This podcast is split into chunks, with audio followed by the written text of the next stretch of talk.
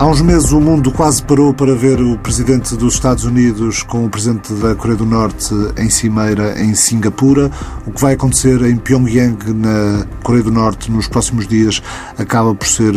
uma consequência dessa abertura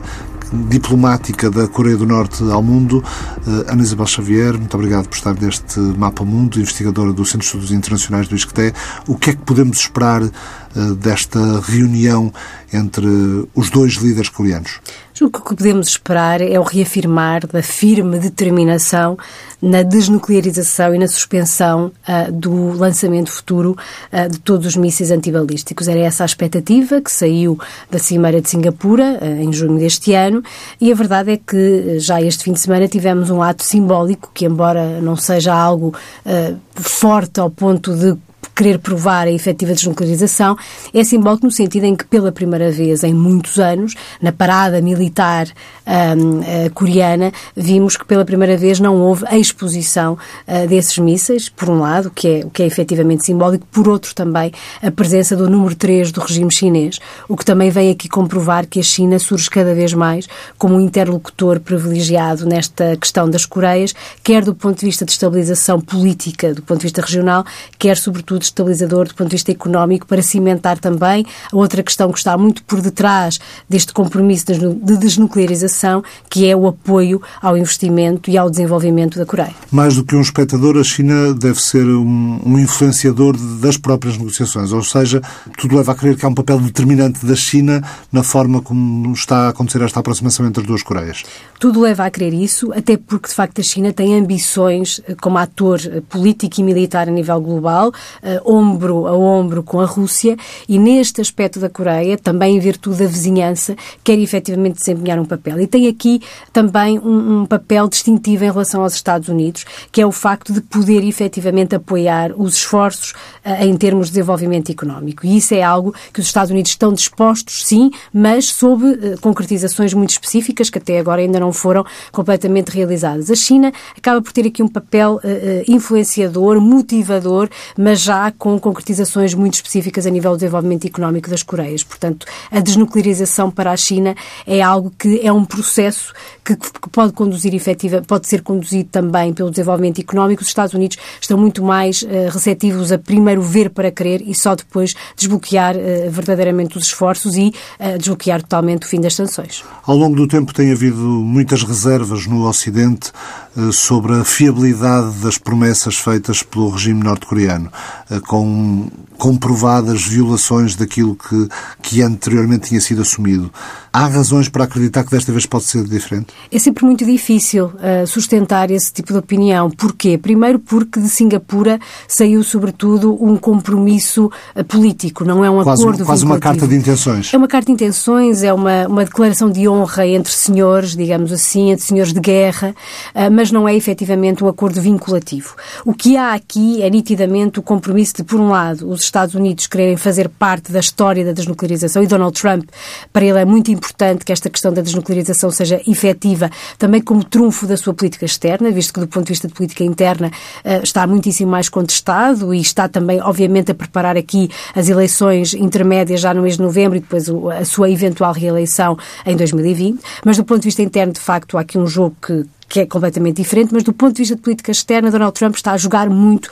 neste dossiê das Coreias. Mas tem visto que não há propriamente concretizações desde junho. Inclusive, houve já uma tentativa de segundo encontro que já tinha sido cancelada, mas parece que agora, finalmente, vai haver um segundo encontro que Trump diz que já recebeu a carta na Casa Branca e que vai aceder a essa possibilidade. Mas não temos tido aqui nenhum esforço efetivamente plausível. E aquilo que eu referi há pouco da parada uh, deste fim de semana em que uh, os mísseis não foram exibidos, é um ato simbólico, mas isso não significa que a desnuclearização esteja efetivamente a, a ser concretizada, que esteja, estejam a ser travados esses esforços, ou que estejam a ser travada a possibilidade de continuar a, a, produzir eh, armamento nuclear. Portanto, isso, por um lado, tem que ser encarado do ponto de vista da perspectiva americana. Do ponto de vista da Coreia, há também aqui a necessidade de ter um apoio sucessivo no desbloqueamento das sanções e, portanto, quase que é aqui um jogo do empurra, não é, de tensão permanente entre entre os Estados Unidos e a Coreia, que de facto chegaram aqui ao entendimento em junho, mas que dependem muito, desde logo, do entendimento das duas Coreias. Eu julgo que, de facto, os grandes esforços que podemos ver esta semana é no sentido das duas Coreias chegarem a um discurso e a, um, e a uma, uma tentativa de entendimento político mais robusto naquilo que é a sua aproximação, naquilo que é a estabilização da península e naquilo que eh, a China, desde logo, pode vir a desempenhar nesse desenvolvimento. Da conclusão desta cimeira, que já é a terceira desde junho entre os dois chefes da, da Coreia, então aí, eventualmente, os Estados Unidos também poderão dar o seu sinal uh, de abertura para outros desenvolvimentos. Os eh, dois líderes coreanos, o presidente da Coreia do Norte e o presidente da Coreia do Sul, quando se fala da, da perspectiva longínqua de reunificação das Coreias, eh, curiosamente é algo que nenhum dos dois eh, põe de parte, ou seja, admitem isso como possível no futuro, mas estamos a falar de, de dois países, ou dois, dois territórios, ou duas partes de uma, de uma península com estádios de desenvolvimento completamente diferentes. Completamente diferentes. E, portanto, a reunificação poderá acontecer num cenário de médio prazo. Se acontecesse a curto prazo por algum tumulto, teria, por exemplo, consequências sociais bastante dolorosas, digamos assim, para a Coreia do Sul, que iria levar com uma migração uh, um em êxodo. massa, um êxodo, um êxodo. de norte-coreanos para sul. Sim, e não é só isso. A questão é, a reunificação nunca esteve em cima da mesa destas negociações. Portanto, não é, não é sobre isso que desde junho, desde Singapura, uh, os dois países têm vindo a falar. Acima de tudo, estamos aqui a falar da desnuclearização da Península Coreana, da importância de, da Coreia voltar a ser, independentemente da sua reunificação, de voltar a ser um ator do ponto de vista económico uh, sustentável, em que, eventualmente, a médio prazo, as economias das duas Coreias venha a ser uh, mais homogénea ou mais sólida. Mas a questão da reunificação, para já, não é um cenário político que esteja em cima da mesa e não é isso que esta semana vai estar a ser discutido. Mas Pyongyang precisa de um bom relacionamento com Seul para poder dinamizar a economia. Sim, mas isso não tem necessariamente que passar por uma reunificação efetiva, até porque há ainda muitos traumas passados, eh, desde logo da, da própria, da, das própria, da própria separação das famílias, e nós vimos este verão como foi efetivamente penoso o encontro que se, que se tentou uh, realizar entre as famílias das duas Coreias, e em que para muitos foi interpretado como o, o adeus uh, definitivo de muitas destas pessoas. Portanto, não há de facto aqui nenhuma perspectiva a curto prazo que a reunificação uh, seja o, o, a consequência óbvia de todas estas cimeiras que têm, sobretudo, como ponto fulcral a questão da desnuclearização. Só que a questão da, desnuclearização tem, de facto, este cenário muito mais amplo, que é a questão do desenvolvimento. Se nós olharmos para as conclusões de, de, da Cimeira de Singapura, elas versam, sobretudo, na dimensão, por um lado, do desbloquear das sanções, por outro, a questão do desenvolvimento. O montante de dinheiro que supostamente vai ser desbloqueado a partir do momento em que a Coreia do Norte começar a mostrar esforços efetivos na desnuclearização, é de facto muitíssimo importante para que um dia, eventualmente, a reunificação seja um, um, um fator. Mas, sobretudo, que as duas Coreias se aproximem no que significa a, a capacidade de intercâmbio também de uh, desenvolvimento económico e social. Outro tema forte desta semana e que já vem da semana, da semana passada, quando no Parlamento Europeu foi votado favoravelmente o acionar do artigo 7 que, eh, dos Tratados da União Europeia que prevê sanções a um país quando eh, não cumpre com as normas eh, comumente aceites na União em termos de, de Estado de Direito. O, o acionar do artigo 7 foi votado favoravelmente em relação à Hungria, portanto o Parlamento Europeu votou pelo início de um processo de sanções à Hungria. É certo que para essas sanções serem implementadas, a decisão cabe ao Conselho Europeu, eh, numa primeira fase, ainda à espera que a Hungria aplique os chamados remédios, necessita do voto favorável de 4 quintos dos países, portanto cerca de 22 países dos, dos Estados-membros, mas para depois serem efetivamente implementadas as sanções é necessária a unanimidade dos, dos Estados-membros da União Europeia e não é crível que países como a, República Checa ou a Polónia ou a Eslováquia ou a Roménia eh, votem favoravelmente pelas sanções à Hungria, mas de qualquer forma, Ana Isabel Xavier, eh, este momento no, na política europeia não só faz de alguma forma acelerar a pré-campanha em relação às eleições de maio do próximo ano, como internamente no Partido Popular Europeu, do qual o Fidesz de Viktor Orban faz parte, vai provocar certamente uma discussão, que aliás vai ser a discussão desta semana, quarta-feira, no, no, no PPE. São exatamente essas três questões que estão em causa. Por um lado, o processo propriamente dito. Ou seja, houve, no mesmo dia em que, aliás, Jean-Claude Juncker se dirigiu ao Parlamento para fazer o, o seu, Estado, o seu discurso de Estado da União, há aqui uma luz verde para o acionar de um processo que, tendo em conta a substância do artigo 7 uh, dá conta de, da violação persistente uh, por parte da Hungria de uma série de direitos fundamentais uh, que estão previstos nos tratados da União Europeia, na própria Constituição, na, próprio, na própria Carta dos Direitos Fundamentais da União Europeia, que, segundo o relatório que sustenta esse início de, de processo, está muito orientado para a violação dos direitos uh, fundamentais de liberdade de imprensa, de liberdade académica, muito orientado também para a perseguição, para a alegada perseguição das minorias e, claro, aqui, sob pano de fundo, muito a questão do, do facto da Hungria não ter recebido e se recusar recorrentemente a receber migrantes ou refugiados no seu território. Mas, para além disso, o que este relatório também dá conta é de uma série de questões que têm muito mais a ver com dimensões internas da Hungria ou de qualquer outro Estado-membro e que, portanto, têm obedecido muito mais à questão do princípio da subsidiariedade e que têm a ver com questões tão simples como o Estatuto das Famílias Húngaras, uh, que têm a ver com o alargamento dos subsídios uh, para, para, para os húngaros e para a questão do subsídio de desemprego. Portanto, uma série de questões nacionais que também foram colocadas como sustentação argumentativa para o acionar de sanções, que de alguma forma dão razão àquilo que Viktor Orbán disse no próprio Parlamento Europeu, e justiça lhe seja feita, que é uma perseguição a oito meses das eleições ao Parlamento Europeu, uma perseguição à Hungria por se ter recusado não ter recebido um único migrante ou refugiado desde 2015. E, portanto, este processo para avançar. Mas não é apenas isso. Estamos a falar também de, de restrições aos direitos das mulheres, a, a, direitos de outras minorias, ao funcionamento dos meios de comunicação social. À separação de poderes, à independência do processo judicial. Embora, embora a Polónia esteja, esteja a tomar medidas que de, até certo ponto são até mais graves do que na própria Hungria, mas a, própria autonomia das universidades independentes, como a, como a Universidade autonomia da, Central da, da própria investigação académica, exatamente Portanto, sem dúvida, mas a questão é o pacote eh, de argumentação em termos de substância que foi apresentado como base de relatório para acionar este artigo 7 O relatório do deputada Judite Sargentini, do, de Sargentini do Grupo Exatamente, e que muito vai beber a um relatório há alguns anos produzido pelo eurodeputado português Rui, Rui Tavares. Foi o primeiro a fazê-lo. Exatamente, nesta matéria, acaba por indiciar aqui uma série de, de questões muito amplas, algumas efetivamente da esfera daquilo que pretende ser a União Europeia enquanto uh, organização internacional que prima pelo Estado de Direito, pela boa governação e pelo respeito pelos direitos humanos, desde logo como princípios de adesão ao próprio projeto europeu, mas outras em que efetivamente acabam por estar muito orientadas para medidas que têm que ser tomadas uh, legislativamente do ponto de vista nacional e que não estão, inclusive, uh, enfim, não, não estão propriamente inscritas na Constituição e, portanto, não são necessariamente um atropelo às questões que a Hungria, neste momento, efetivamente enfrenta no, no, no, na União Europeia. Portanto, acho que também há aqui que, que, que, separar um pouco as duas questões, as duas grandes questões que estão em causa, embora no final do dia tudo seja efetivamente uma violação clara dos direitos humanos.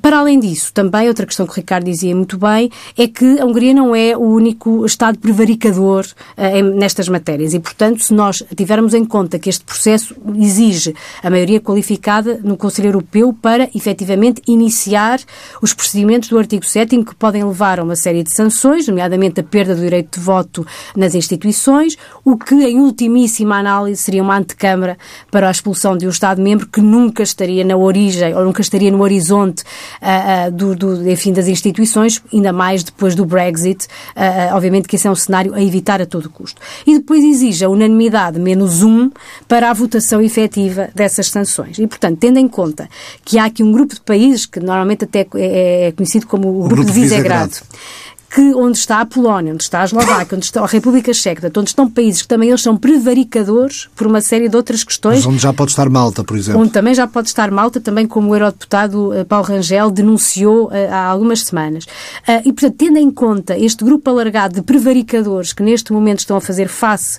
ao, ao projeto europeu, nada leva a crer que este processo instaurado contra a Hungria vai efetivamente avançar. Não deixa, no entanto, de ser um puxão de orelhas a Victor Orbán. Embora, uh, do meu ponto de vista, isto só vá uh, uh, reforçar a campanha de vitimização de Viktor Orbán, sobretudo a oito meses das eleições para o Parlamento Europeu, e a própria campanha de politização do Parlamento Europeu. E aí voltamos à, à outra questão que o Ricardo levantava muito bem.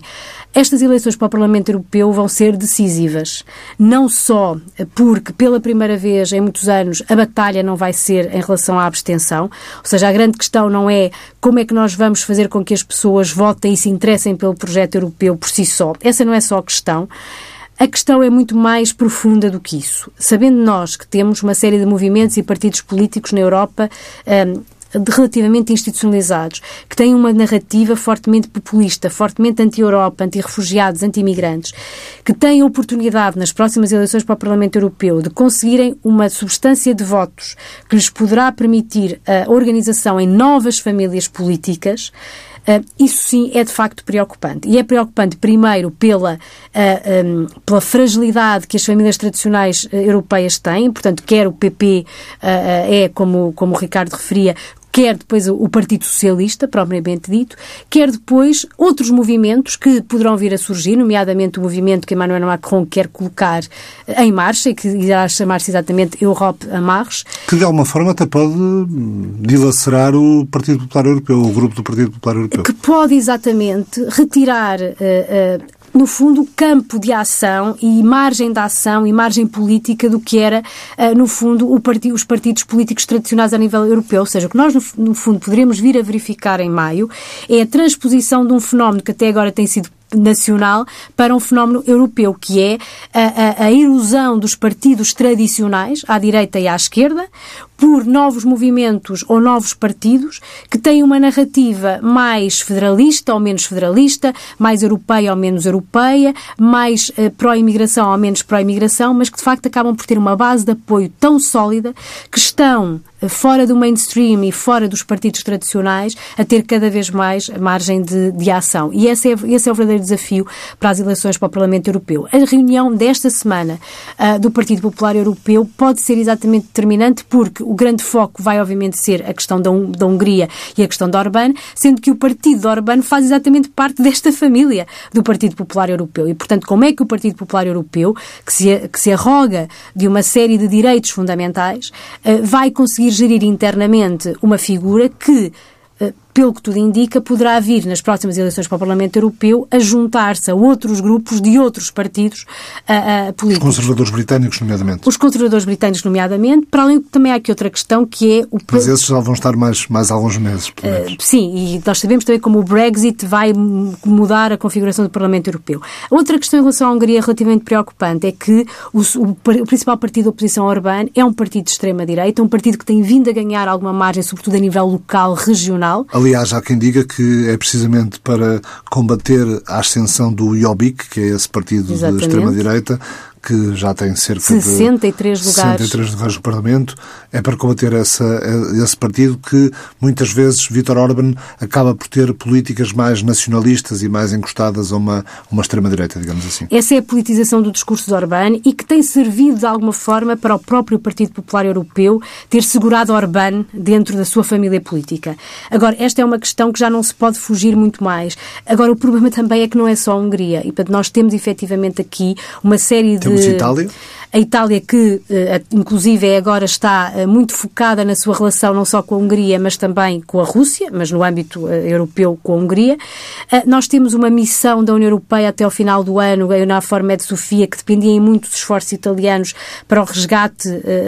dos migrantes e o acolhimento dos migrantes e refugiados, que neste momento não há qualquer perspectiva da missão ser renovada. Portanto, nós temos neste momento uma força de bloqueio numa matéria primacial na Europa, que é, que é a questão das migrações e que é de facto a Itália. E, portanto, nós temos que perceber de uma vez por todas que o que nós temos do ponto de vista de sistemas políticos na Europa é diametralmente oposto daquilo que era o projeto europeu na sua gênese. E, portanto, o grande desafio das próximas eleições é como acomodar estes diferentes interesses numa Europa que é necessariamente plural, mas que é necessariamente também feita de movimentos anti-Europa. E, portanto, como é que no próprio Parlamento Europeu nós vamos conseguir coexistir famílias tradicionalmente europeias e pró-europeias e movimentos novos, eventualmente como o, o, movimento em marcha de, de Emmanuel Macron, Macron, com outros movimentos tendencialmente contra a Europa e contra aquilo que a Europa neste momento pretende e em que, invariavelmente, questões como o Brexit poderão vir a desencadear outros, uh, outras tomadas de posição, não necessariamente de saída, mas de um, reivindicação de outro tipo de tratamento para países como o Grupo de Visegrado, que cada vez mais vão se constituir a maioria em alguns aspectos fundamentais, como a questão da migração. Ana Isabel Xavier, muito obrigado por ter vindo à TSF. O Mapa Mundo volta na próxima semana. Pode ouvir-nos em podcast em tsf.pt.